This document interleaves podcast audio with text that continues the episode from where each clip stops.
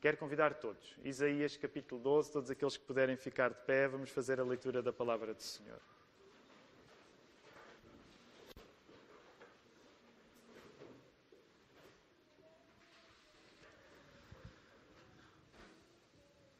Orarás naquele dia. Graças te dou ao Senhor, porque ainda que te iraste contra mim, a tua ira se retirou e tu me consolas. Eis que Deus é a minha salvação. Confiarei e não temerei, porque o Senhor Deus é a minha força e o meu cântico. Ele se tornou a minha salvação. Vós, com alegria, tirareis água das fontes da salvação. Direis naquele dia: Dai graças ao Senhor, invocai o seu nome, tornai manifestos os seus feitos entre os povos. Relembrai que é excelso o seu nome. Cantai louvores ao Senhor, porque fez coisas grandiosas. Saiba-se isto em toda a terra. Exulta e jubila, ó habitante de Sião, porque grande é o Santo de Israel no meio de ti.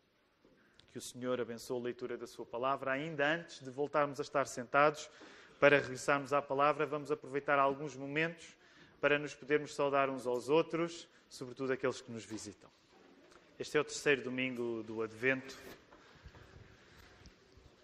A prática do Advento ajuda-nos a cultivar a espera por Jesus de uma maneira mais profunda. Também nos recorda que não é a primeira vez que se espera por Jesus.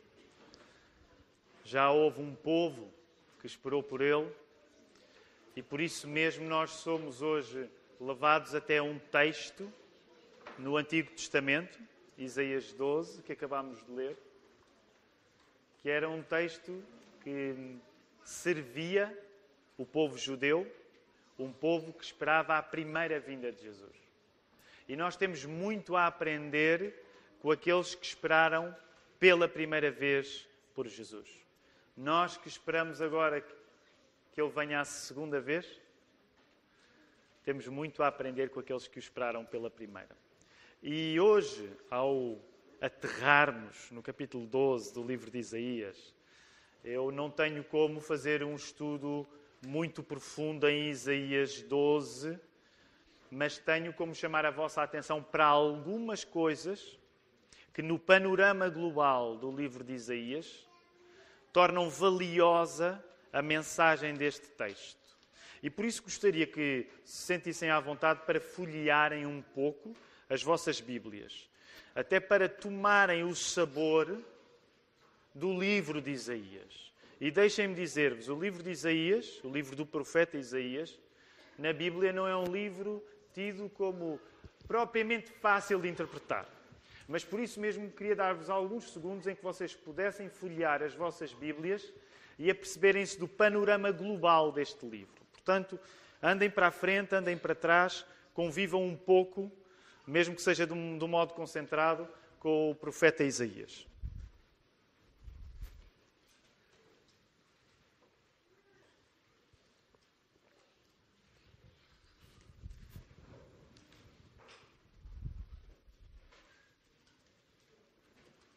olhando para os títulos que encontram para as secções dos capítulos que encontram, o que é que podem reparar acerca do livro do profeta de Isaías? Eh, do profeta Isaías. Isaías está quais são os assuntos que estão a aparecer no livro do profeta Isaías. Como ele é profeta, o que é que um profeta faz? Um profeta profetiza.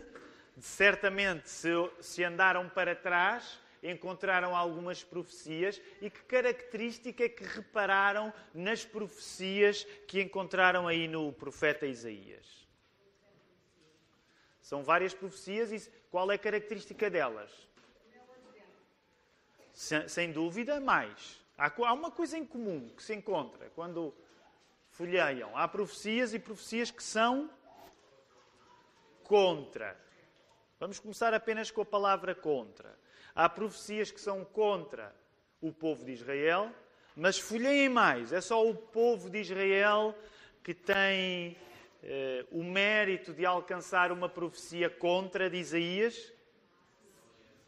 A Síria. Quero dizer-vos que quando nós pegamos num conjunto dos livros dos profetas, o que não falta na linguagem bíblica são profecias contra países, profecias contra nações. Para terem uma ideia, calcula-se que nos livros proféticos haja profecias contra pelo menos 15 nações. 15 nações. É muita nação.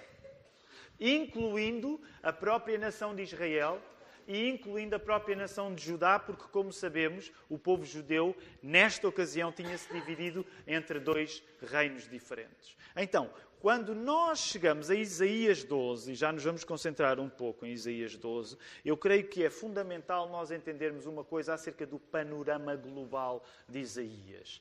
Este capítulo 12, em grande parte, é uma exceção no livro de Isaías. Porque no livro de Isaías há palavras agrestes, pelo menos contra nove nações: Arábia, a Síria, Nínive, Babilônia, Damasco, Edom, Egito, Moabe, Filístia e Tiro e Sidom. Contra estas nações há palavras duras.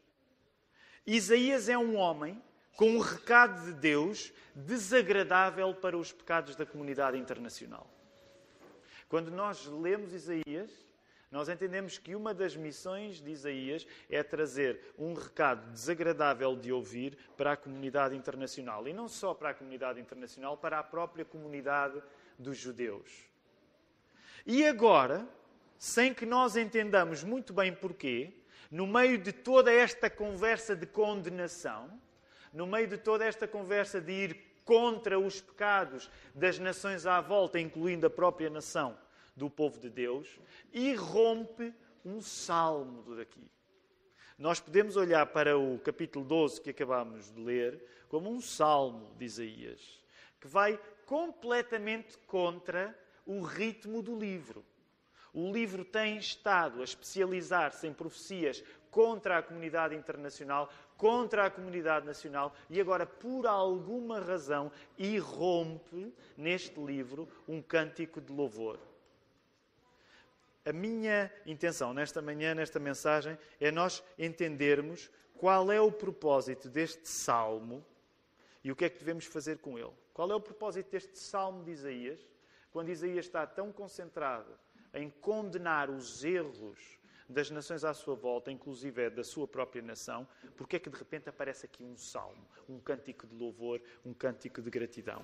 Em primeiro lugar, para tentar responder a isso, qual é o propósito deste salmo aqui, o que é que eu pessoalmente devo fazer com ele? Em primeiro lugar, nós devemos recordar que estamos a ler este texto no Advento. Estamos a ler este texto na preparação da celebração do Natal. E o Natal é o nascimento de Jesus.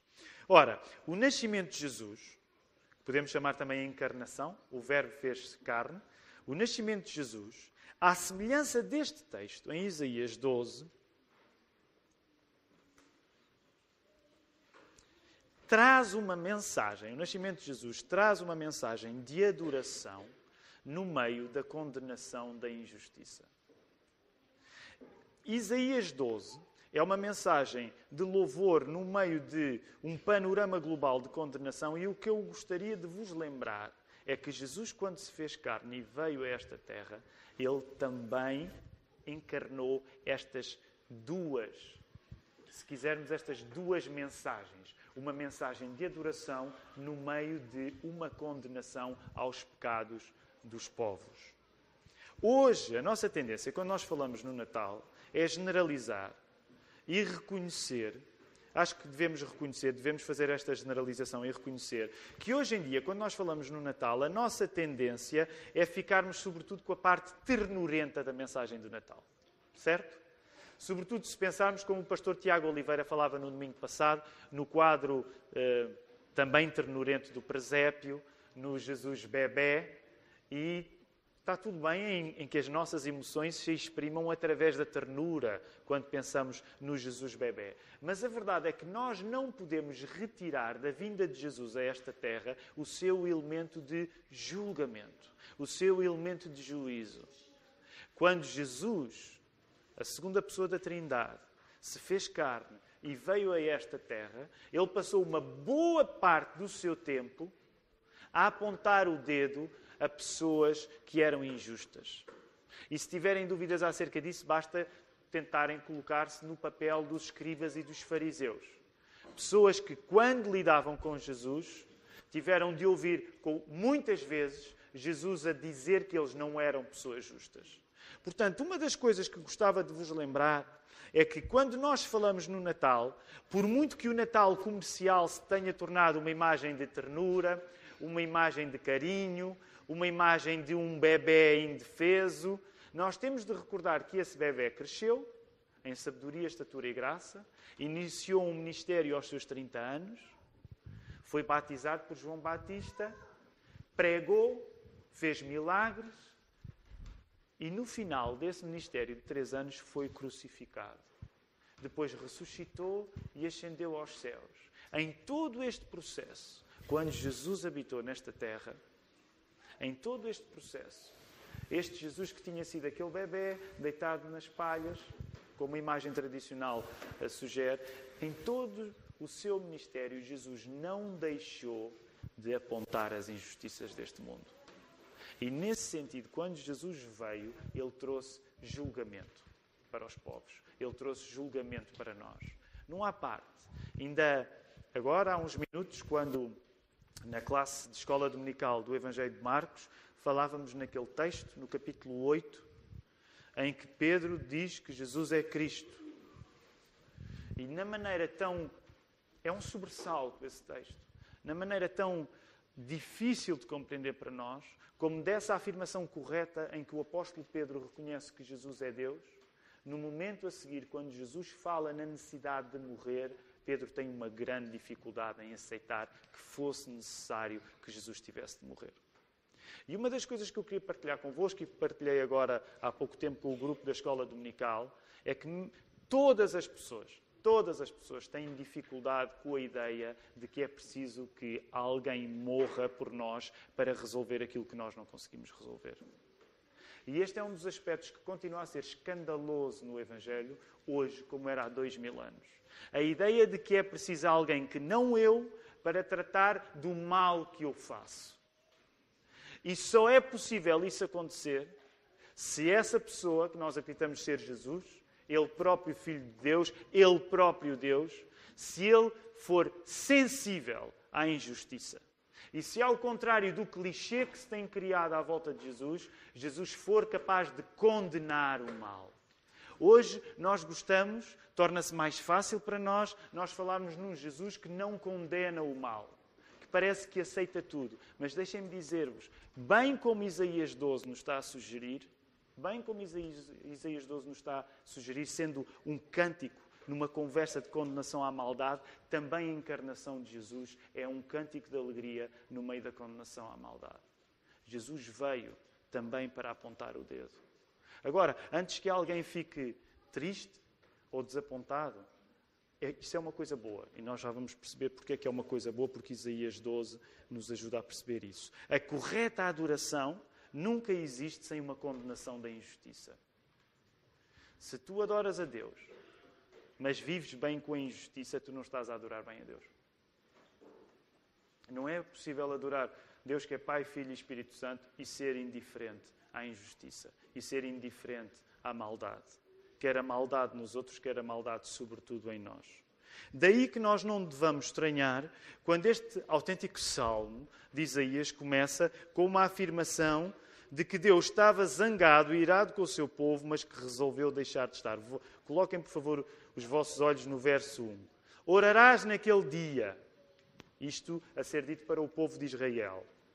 Graças te dou ao Senhor, porque ainda que te iraste contra mim, a tua ira se retirou e tu me consolas. Por muito que nos custa aceitar, porque hoje vivemos procurando dentro de nós mesmos, mesmos as explicações para o mundo ser como é, a Bíblia afirma que não só Deus existe, como Deus se ira, não só Deus existe, como Deus se ira, e que só Deus pode parar a sua própria ira. E deixem-me dizer, todos estes três conceitos hoje são difíceis. Se nós estivermos a pensar no nosso contexto cultural, num país europeu, ocidental. Acreditar que Deus existe para muita gente é uma grande dificuldade. Acreditar que Deus se ira ainda mais difícil é. E acreditar que o Deus que se ira, só Ele tem o poder para parar a sua própria ira também pode ser complicado. E eu não tenho como explicar-vos isto esta manhã. Mas gostava de nos concentrarmos agora, que nos pudéssemos concentrar agora na questão da ira. Porque este salmo de louvor, reparem, este salmo de louvor começa a louvar a Deus e dizer: Deus, eu estou contente porque tu zangas-te comigo. Mas porque tu deixaste de estar zangado comigo. Quantas das nossas orações começam assim? Senhor, eu estou contente porque tu zangaste comigo. Mas agora já não estás zangado comigo. E é isto que Isaías está a fazer. Para muitos de nós, esta afirmação tripla de que Deus existe, de que Deus se zanga e de que Deus é a solução para a sua própria zanga, pode levar-nos a muitas perguntas, mas, novamente, concentrem-se na questão da ira. Quantos de nós não lutamos com a ira? Quantos de nós não queremos que a nossa ira não vá tão longe como tem ido? Quantos de nós não reconhecemos que a nossa ira parece que sai fora do nosso controle?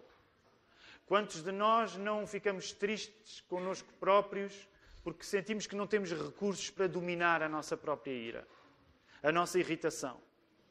Nós acabamos a pecar com a nossa irritação, mesmo quando a nossa irritação, quando a nossa ira pode, pode ter um início justo. Concordam comigo? Muitas vezes nós irritamos por uma boa razão, temos razão para estarmos irritados.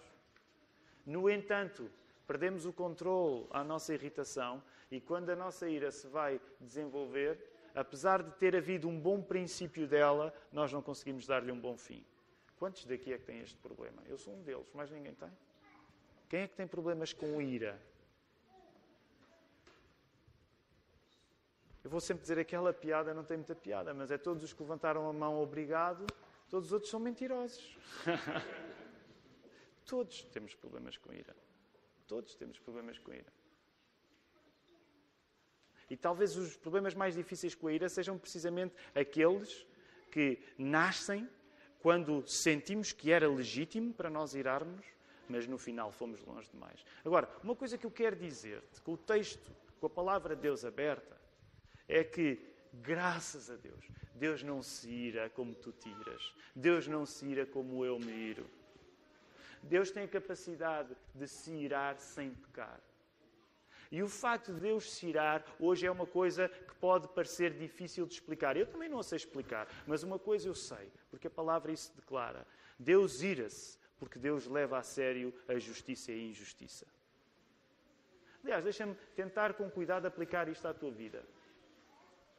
Tu podes ter iras pecaminosas, erradas, logo desde o início zangaste e não tinhas razão para te zangar.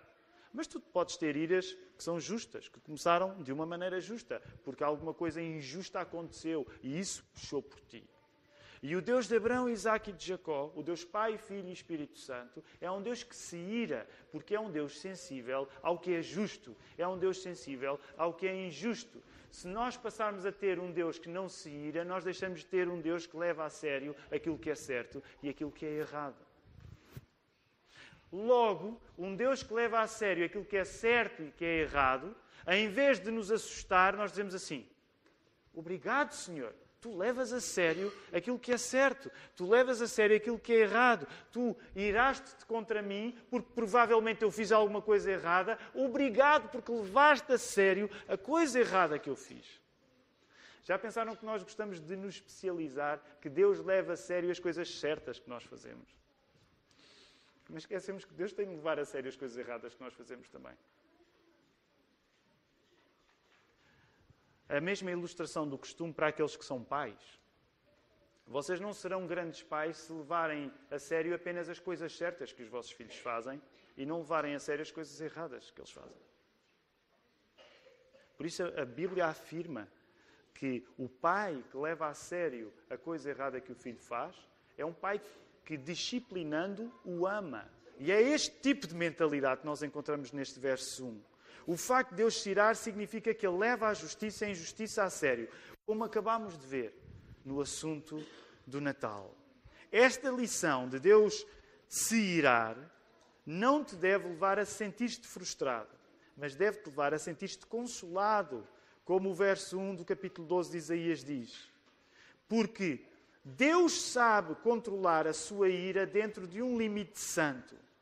E como Deus sabe controlar a sua ira dentro de um limite santo, Ele sabe como perdoar-nos. O próximo passo seguinte lógico de Deus se irar é que apenas um Deus que se ira, que leva uh, aquilo que é certo a sério, um Deus que leva a, a, sério aquilo que é errado, é um Deus que tem o poder de se irar e que tem também o poder de, ao compreender o que é justo e injusto, tem o poder de nos perdoar. Deus nunca poderia perdoar-nos se Ele não levasse a sério aquilo que de errado nós fazemos. Pensem na vossa vida de cada vez que vocês perdoaram alguém, vocês tiveram de levar a sério o mal que vos foi feito. Sabem, por isso, às vezes, uma das coisas mais irritantes na nossa cultura, e eu próprio luto contra isso. Às vezes acontece, eu já dei esta ilustração antes. Alguém vem pedir-nos desculpa de alguma coisa. E a nossa tendência hoje muitas vezes, é alguém que nos vem pedir desculpa de alguma coisa. Se for uma coisa que nós não tomamos assim como tão grave, a pessoa vem pedir-nos desculpa e há logo um automatismo em nós para dizer: não, não, não precisas de pedir desculpa. Sabem que essa é uma das coisas que eu estou a tentar mudar na minha vida. Se alguém tem a consciência que me deve pedir perdão por alguma coisa, eu não faço nada de bom por essa pessoa se eu lhe disser que ela não me deve pedir desculpa primeiro lugar, porque se ela me vem pedir perdão, provavelmente Deus deu-lhe uma consciência do mal que ela fez. E isso é trabalho de Deus. Portanto, ela chegar ao pé de mim pedindo perdão é trabalho daquilo que Deus está a fazer na vida dela. Agora reparem, eu estou a colocar-me na posição confortável, que é a posição de quem está e alguém vem ter comigo pedir-me perdão. Mas é para nos colocarmos na situação desconfortável também. Quando temos perdão para pedir, devemos pedir o perdão. E se a pessoa nos disser assim, ah, não precisas pedir desculpa, mandem, dizem assim, olha, calma lá, eu estou aqui a pedir perdão, mas cala-te, porque tens de me perdoar mesmo. Não venhas dizer que eu não preciso pedir perdão. Deus deu uma convicção que, que eu preciso pedir perdão. Quer dizer, digam isto de uma maneira sossegada, que é para ela não se ofender e vocês terem depois de pedir mais desculpas ainda. Mas vocês percebem? Quando Deus nos dá a certeza que nós fizemos alguma coisa errada, a pessoa que vai receber esse pedido de perdão, não, não apequenes o pedido de perdão de alguém que está a vir ter contigo. Um Deus que se zanga conosco e que trata de arranjar maneira de deixar de estar zangado conosco, significa um Deus que perdoa pecadores. Deixa-me voltar a repetir esta frase. Um Deus que se zanga conosco e que trata de arranjar maneira de deixar de estar zangado conosco, significa um Deus que perdoa pecadores. Eu quero dizer-te, esta é a história do Natal. Esta é a história do Natal.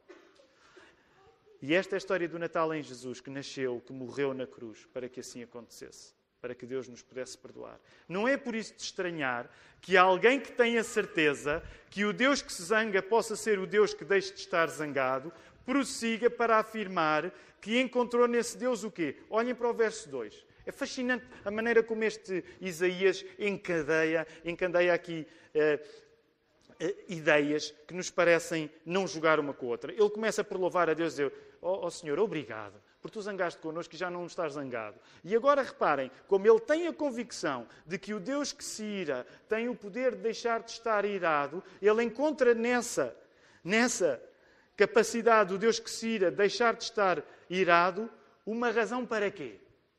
O que é que está aí no verso 2? O que é que Isaías encontra nesse Deus? Verso 2, é simples. Isaías encontra a salvação no Deus que se zanga com ele. Isaías encontra salvação no Deus que se zanga com ele. Ele vai mais longe. Eu confiarei e não temerei, porque o Senhor Deus é a minha força e o meu cântico, e ele se tornou a minha salvação. Lembrem-se como é que este salmo de Isaías começou: com um Deus que se zanga. Mas um Deus que se zanga é um Deus que leva a sério o que é justo e o que não é justo. É um Deus que, porque leva a sério, ele tem a capacidade de emendar o problema. E não há emenda do problema do mal sem perdão. E quando alguém te perdoa, tu sabes que podes confiar nessa pessoa. Um Deus que se zanga é um Deus que pode ser o Deus da tua salvação. É isso que Isaías nos está aqui a explicar. Se houver um Deus que se ir com os nossos pecados, porque leva a justiça e a injustiça a sério, e que tenha também o poder de deixar de se irar com eles, perdoando-nos, isso vai ser a nossa salvação. Antes de Jesus, porque quando Isaías escreveu isto, Jesus ainda não tinha nascido. Antes de Jesus, este texto do Velho Testamento já estava a dar um enquadramento para aquilo que Jesus ia fazer, vivendo, morrendo e ressuscitando. O Velho Testamento já estava a abrir o apetite para que quando Jesus viesse, ele cumprisse todas estas coisas. Ora, se não é razoável nós valorizarmos a história do Natal, sem mencionarmos que a história do Natal também existe para confrontar as injustiças neste mundo, para apontar os erros aos nossos pecados, também é razoável dizer que é verdade, ok, o bebê, vamos dizer assim, este bebê Jesus também foi um juiz durante a sua vida. Este bebê Jesus também foi um juiz durante a sua vida. Sabem, quando nós voltarmos ao estudo do, do, do Sermão do Monte, uma das partes que eu estou mais ansioso por que, que, nós possamos estudar é o início do capítulo 7. Não julgueis para que não sejais julgados, porque com o critério com que julgardes sereis julgados e com a medida com que tiverdes medido, vos medirão também. E este é dos textos mais mal interpretados na história do cristianismo. Ah, não podemos julgar ninguém. Acontece que desde que Jesus começou a pregar, ele não, ele não está, está a fazer outra coisa senão julgar as pessoas. Concordam comigo? Ele começou logo a julgar e a elogiar os mansos, os que choram, os pobres de espírito, o que fica implícito que todas as pessoas que não são assim estão mal. Então, uma das coisas que eu estou à espera quando nós, volte, quando nós voltarmos ao, ao, estudo do Sermão do Monte é entender o que é que Jesus quer dizer quando diz não julgueis para que não sejais julgados. Mas uma coisa eu vos quero dizer: o bebezinho na estrebaria também cresceu para ser um juiz e apontar o dedo aos erros de cada um de nós. Agora também te quero dizer, esta não é a história toda. Sabem porquê? Olhem para o versículo 3. Porque há uma palavra tão importante e tão preciosa e que tem de ser preciosa uh, para nós hoje. Ela foi preciosa para Isaías quando escreveu este pequeno salmo e ela tem de ser importante para nós hoje. E a palavra é alegria. Alegria. Leiam o verso 3. Vós com alegria tirareis águas, água das fontes da salvação, com alegria. Deixa-me dizer-te, eu sei que estou a simplificar muito. Se não há alegria em ti, tu ainda não entendeste a história do Natal. Se não há alegria em ti, tu ainda não entendeste a história do Natal. E deixa-me dizer-te para te encorajar: se não te sentes alegre, se passas por um momento mais difícil, não tenhas vergonha de pedir a Deus que te dê alegria. Sabem, há orações que eu acho que a Bíblia nos explica que nós nunca podemos fazer. Por exemplo, Deus cuida de nós como um pai, Ele não quer que, nós, que nos falte nada, nós já vimos isso na oração do Pai Nosso. Mas, por exemplo, eu acho difícil que alguém possa orar a Deus e dizer assim: Deus faz-me rico, Deus dá-me muito dinheiro. Eu acho que aos olhos da Bíblia é difícil fazer essa, essa oração. Não sei se concordam, concordam comigo. Eu não sei o que é que vocês andam a orar. Se calhar alguns de vocês já tiveram o descaramento. Deus faz-me rico. Olha, estive a pensar e considerando todas as coisas, eu acho que isto ia resolver uma série de problemas na minha vida. Sabem que é difícil pedir isto a Deus por uma razão, porque aquilo que Jesus disse foi precisamente o oposto. Que era difícil um homem rico entrar no reino dos céus. Como diz o pastor John Piper, se é difícil um homem rico entrar no reino dos céus, para que é que nós queremos enriquecer? Só vamos tornar a nossa vida mais difícil ainda, não é? Agora reparem, uma oração que eu tenho a certeza que eu tenho a certeza que nós podemos fazer sempre, a toda a hora, a todo momento, e especialmente nos momentos em que nós sentimos tristes, é que nós podemos pedir a Deus: Deus, dá-me alegria. Deus, dá-me alegria. Deus, dá-me alegria. Agora, gostava que tu pensasses nisso. Quando é que foi a última vez que, diante de um problema, tu desperdiçaste a oportunidade de pedir a Deus que te desse alegria? Quando é que foi a última vez que tu passaste por uma dificuldade e que tu julgaste erradamente que a solução era que a dificuldade desaparecesse e não que Deus te desse alegria no meio da dificuldade? não me interpretem mal. Eu também, quando passo por dificuldades, também oro muitas vezes que as dificuldades possam passar. Mas uma coisa eu sei, uma coisa eu sei, temos visto isto noutros textos da Bíblia. Melhor do que termos um Deus que nos dá apenas as circunstâncias que nós desejamos, é termos um, é termos um Deus que nos dá alegria independentemente das circunstâncias que nós passamos. Já pensaram nisto? E esta alegria está aqui para que nós a possamos pedir. Há uma relação entre a alegria e o facto de tirarmos águas, água da fonte, das fontes da salvação. Não dá para viver alcançado pela salvação de Deus sem que isso nos dê, primeiro, alegria e, segundo, nos faça falar em forma de gratidão e testemunho. E olhem para o verso 4. Reparem a maneira como é descrito todo este processo de encontrar salvação em Deus e beber água das várias fontes da salvação. Direis naquele dia: Dai graças ao Senhor, invocai o seu nome, tornai manifestos os seus feitos entre os povos, relembrai que é excelso o seu povo. O seu nome. E vai continuar. Cantai louvores ao Senhor, no verso 5, porque fez grandes fez coisas grandiosas, saiba-se isto em toda a terra. Exulta e jubila o habitante de Sião, porque grande é o santo de Israel no meio de ti. Deixem-me dizer, não dá para ser cristão e ficar calado. Não dá para ser cristão e ficar calado. Eu não estou a dizer que nós temos de falar nas alturas erradas. Há tempo para falar, há tempo para calar. Mas uma das marcas de um cristão é que a sua alegria o faz falar. A sua alegria o faz querer louvar. A sua alegria o faz poder ser uma pessoa descrita como jubilosa. É uma alegria desavergonhada. Um cristão não deve ter pudor em relação à alegria. Logo quero encorajar-te nesta manhã três coisas para terminar. Número um, a saberes lidar, a não teres medo de lidar com um Deus que se zanga, porque leva a justiça e a injustiça a sério. Não tenhas medo de lidar com aquilo que a palavra está aqui a revelar, que pode parecer difícil. Não tenhas medo de lidar com um Deus que se zanga, com um Deus que se ira, com um Deus que leva o mal a peito. Tu não confiarias em alguém que fosse indiferente à injustiça. Por isso, não deixes que o julgamento que Jesus traz ao mundo te afaste do próprio Jesus.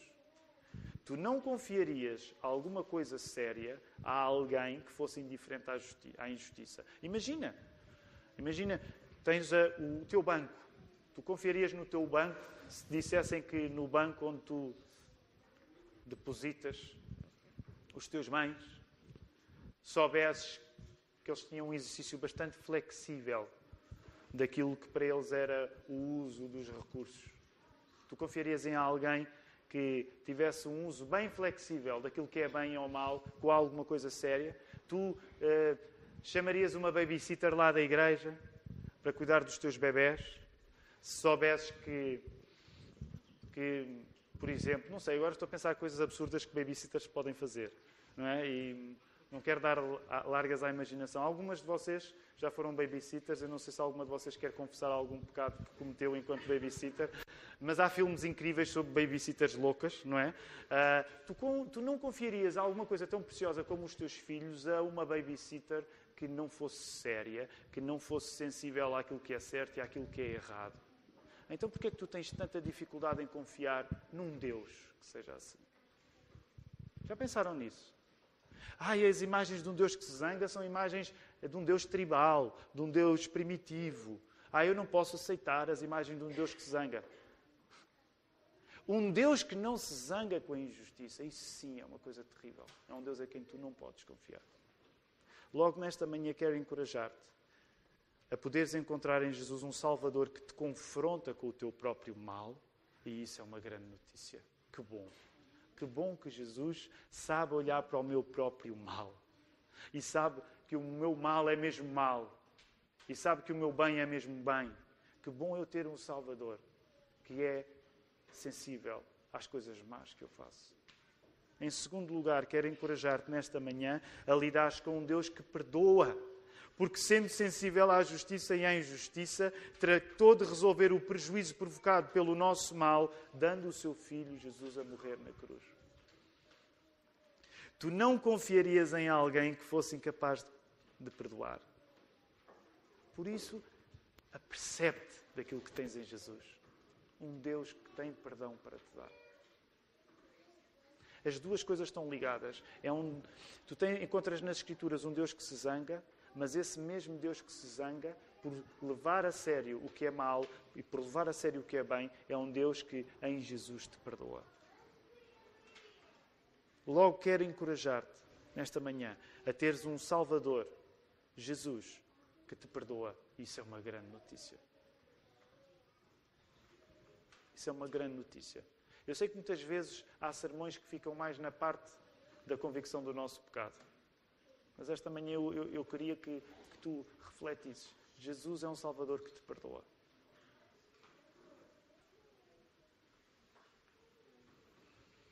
Não há nada que tu possas fazer que Jesus não tenha feito capaz de ultrapassar o efeito negativo do que tu fizeste através da sua morte na cruz. Isto é uma grande notícia. Já pensaste que esta é uma grande notícia? Por último, quero encorajar-te nesta manhã a lidares com um Deus que te alimenta com a água das fontes da salvação, dos poços da salvação. E alimenta-te poço a poço com esta água da salvação e deixa-me dizer, numa travessia difícil. Sabem que isso, este é um dos elementos que hoje é para nós difícil darmos o verdadeiro valor, porque nós hoje temos água em qualquer torneira. Nós não sabemos o que é viver num tempo onde a água era uma coisa valiosíssima. Claro que nós sabemos que a água é uma coisa valiosa, mas nós não sabemos o que é, por exemplo, atravessar um deserto e ter de racionar as águas, ter de saber onde é que estão os poços, porque ninguém ia atravessar o deserto bebendo de um poço só. Uma das coisas que este texto nos está a querer dizer é que se nós quisermos usar a analogia da travessia do deserto para olharmos para a nossa vida, a nossa vida é uma vida onde nós vamos passar cedo. Eu estaria a mentir-vos se eu vos dissesse: olha, com Jesus vocês vão viver uma vida de oásis. É de oásis em oásis. Isso é mentira. Com Jesus nós vivemos uma vida onde passamos muitas vezes cedo onde passamos dificuldades, a vida não é fácil. Mas nós sabemos que Jesus é a água que nós precisamos. Nós sabemos que em Jesus nós temos o consolo que nós precisamos. Nós sabemos que em Jesus, quando parece que a água que nós bebemos no último poço já não vai dar para nos fazer chegar ao próximo poço, nós sabemos que o Senhor nos segura através do Espírito Santo. Vocês acreditam nisto? Não vai faltar. Não vai faltar. tu não confiarias em alguém que fosse incapaz de tornar possível uma viagem difícil. E Jesus é capaz de tornar possível uma viagem difícil. Eu quero terminar. Muitos de nós estamos em momentos da nossa vida especialmente difíceis. E sabem, ainda na última reunião de homens conversávamos, apoiávamos uns aos outros. Agora estamos a fazer uma pausa na reunião. Depois, quando o ano voltar, vamos voltar às quartas-feiras, meio-dia e meia às duas. Mas sabem, uma das coisas que me tocou na última reunião de homens foi precisamente isso. Estávamos diante das nossas dificuldades. Se calhar, se alguma pessoa chegasse lá pela primeira vez e nos ouvisse a falar das nossas dificuldades, diria: Ora, aqui está uma reunião onde eu não vou voltar. Eu pensei que vinha para uma igreja para sair animado e estávamos todos nós a, partilhar as nossas dificuldades. Mas deixem-me dizer-te uma coisa: eu não te sei explicar isto, mas está intimamente ligado com o que eu leio aqui.